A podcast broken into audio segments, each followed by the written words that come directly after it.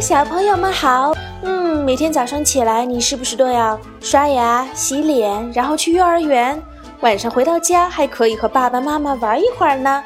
小狗悠悠，它的一天也是这么多姿多彩的哟。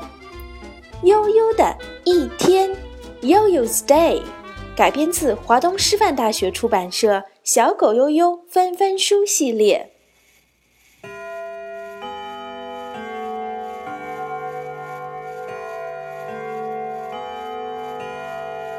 Yo-Yo's day begins. Mom opens the curtains, letting sunshine into Yo-Yo's bed. Yo-Yo jumps out of the bed, holding his teddy bear. He sets Teddy by the basin and starts to brush his teeth. Mmm, the strawberry flavored toothpaste smells great.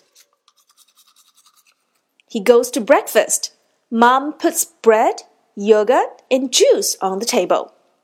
Yo-Yo let Teddy sit on the table to watch him gulp down breakfast. Mmm, yummy. Then Mom and Yo-Yo went to get dressed. Yo-Yo picked a pair of purple pants and a very cool Superman cloak. He's now ready to play. Role playing with Teddy is fun.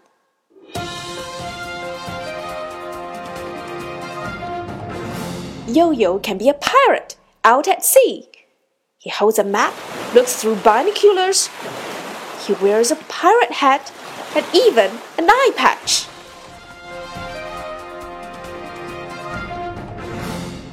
He could be a brave knight. Wearing his Superman cloak, he beats the evil dragon with a sword.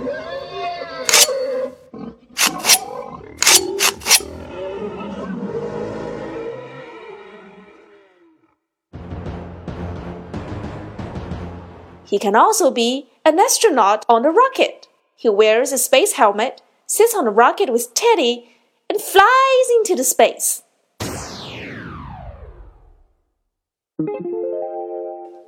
After playing all morning, Yo-Yo is hungry. So at lunchtime, he's a hungry crocodile. After lunch, Yo-Yo goes to the park to play with his friends.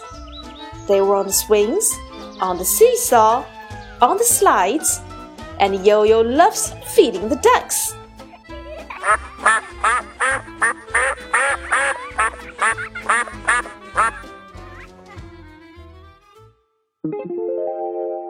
Soon it's time for Yo Yo to go home for his afternoon nap. Yo Yo falls asleep quickly. And he wakes up hungry again. At dinner, Mom made spaghetti, hot cocoa, and fruits. Yo Yo loves dinner. He even places down a fork for Teddy. But Yo Yo's favorite part of the day is bath time.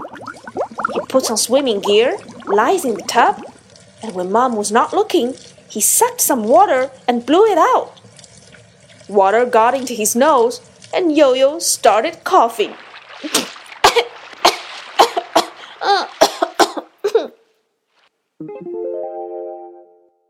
After bath, Yo-Yo smells nice and lemony all over.